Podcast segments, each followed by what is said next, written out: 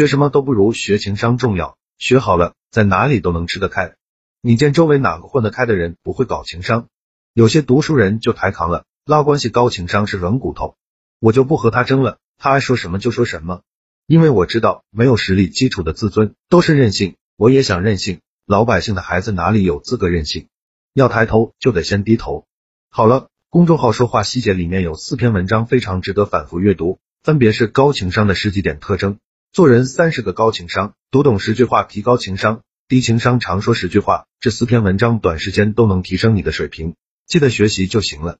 回到今天的话题，情商高的人一定不会说的十句话一，我不是早说过了吗？高情商的人不会说出这类话，这类话的潜台词是我不是早说过了吗？不听我的吃亏了吧？早听我的就没事了吗？爱说这类话的人，往往手高眼低，爱事后诸葛亮。请牢记，任何事情做永远比说来的可贵。早说了没有做，更显情商低，事情失败了再来提，情商为负。二，我不喜欢你爱豆有意终止于你说我爱豆坏话。低情商的人常常为了表现自己的优越感，贬低他人的偶像，来展示他所谓的深度。高情商的人。即便不喜欢对方的爱豆，也不会直接批评，会用巧妙的方式转移话题，不抨击别人喜欢的东西，不是虚伪，是高情商。试问，如果你兴高采烈的和我推荐你最喜欢的名人、书籍、电影，我高冷回一句真 low，你会怎么想？三，你这人怎么就开不起玩笑呢？玩笑和攻击是两回事，有些人爱将攻击当作玩笑，体重较重的人不喜欢别人说他胖，身材不高的人不喜欢别人说他矮。每个人都有最反感他人提起的弱点，可有类低情商的人，偏偏爱抓住他人的痛处，开恶俗的玩笑，完了还不忘来一句你怎么生气啊？这么小气。高情商的人往往会发现他人的优点，毕竟美的人更容易发现美。四，你懂什么？听我说，低情商的人通常不自信，需要靠打击别人来获取可怜的自尊心。例如第二点我所说的骂别人的偶像，他们爱成口头上的快活，硬是要说服别人才开心。强行输出个人站不住脚的观念，别人不听从便是别人不懂。面对真正的高手，他们强词夺理，发现他人的一点失误，非要当面指出且得意洋洋。我见过一个高情商的作家，有个小孩在他面前卖弄，说错了好多基本理论，可他始终面带微笑，没有当众揭穿。换做那个小孩，必定打断他人的话，发表自己的观点了。五，我这人就这脾气，你能拿我怎么样？脾气差还摆出流氓姿态。说出低情商的话，真是无药可救。低情商的人往往是智商低、素养差；高情商的人通常智商都不低，素养很好。何谓情商？最通俗易懂的解释，便是控制情绪的能力。高情商的人很会控制情绪，并注意他人的感受。六，我丑话说在前头啊，我这是为你好。我写过一篇文章，叫做《世界上最自私的话莫过于我这是为你好》。低情商的人常常错将自己视作拯救世界的超级英雄，或是无所不知的哲人。只要不如他愿的，他就会觉得不对，摆出我这是为你好的姿态。双重标准，偷换概念，把自私当作无私。每个人都有他自己的决定，只要不违法，不触犯道德底线，每种选择都值得尊重。很多丑话还是放在心里吧，难听又无用。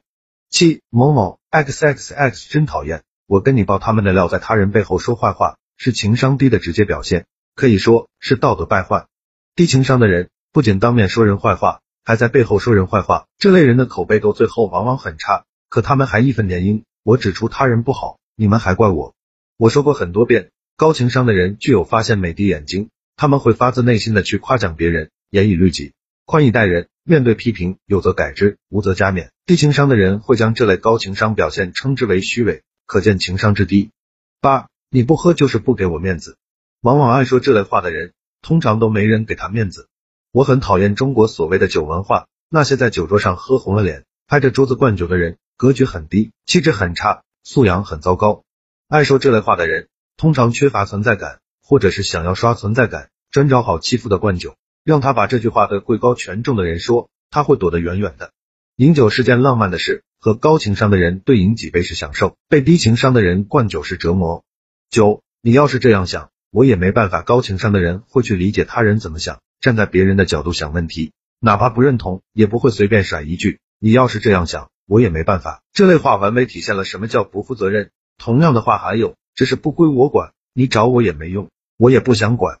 论天是怎么被聊死的，论人际是怎么变差的，说这句话就行了。十，如果我是 x x x，我肯定会怎么样。问题在于你不是 X X X，你的所作所为都毫无意义。有类父母爱说，如果我是老师，我肯定把你作业打零分。可惜他们不是老师。有类人爱说，如果我是评委，我肯定把这些选手淘汰。可惜他们不是评委。有类写作爱好者爱说，如果我是作家，我肯定会写名著。可惜他们不是作家。那句如果便暴露了无能。高情商的人会用他的行动和成绩告诉众人他是谁，他会什么，他在做什么。低情商的人永远在打嘴炮，永远在如果。以上十句话，高情商的人都不会说。低情商的人会表现的行为远远不止以上十种。愿正在看这篇文章的你能够戒掉这些话，做一个让人喜欢的人。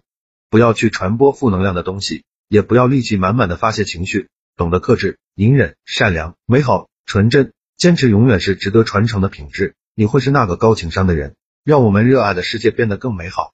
文章就到这里里，也不磨叽了。喜欢的话，公众号说话细节里边有四大合集：口才训练合集、高情商行为合集、送礼技巧大全、赞美话术汇总。希望你能来。